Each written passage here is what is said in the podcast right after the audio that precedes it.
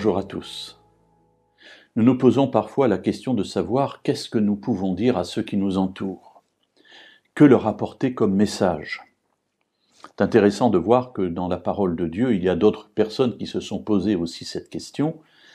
Et voyons ensemble une des réponses de Dieu. Dans le livre de l'Exode, euh, il nous est rapporté la rencontre de Moïse avec Dieu.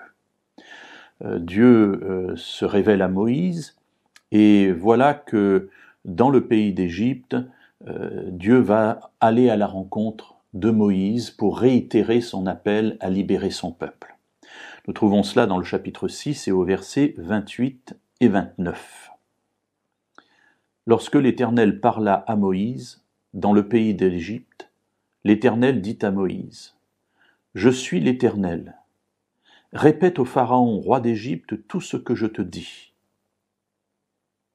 C'est intéressant de, de noter que Dieu s'adresse à Moïse une deuxième fois. Il lui a déjà parlé dans le buisson ardent, alors qu'il se trouvait euh, dans le péninsule du Sinaï, on va dire pour faire court.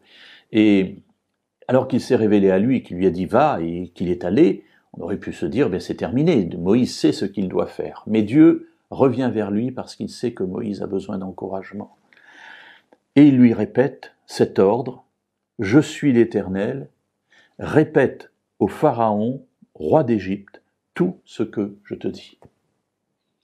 Et je pense que notre ordre de mission est là, tout simple, de répéter au monde qui nous entoure tout ce que Dieu nous a dit.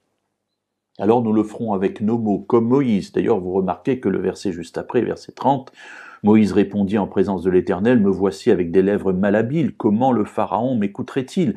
Et au chapitre 7, Dieu va répondre à l'inquiétude de son ami en disant, Eh bien, Aaron sera ton prophète et toi tu seras Dieu pour lui. C'est-à-dire, il parlera à ta place.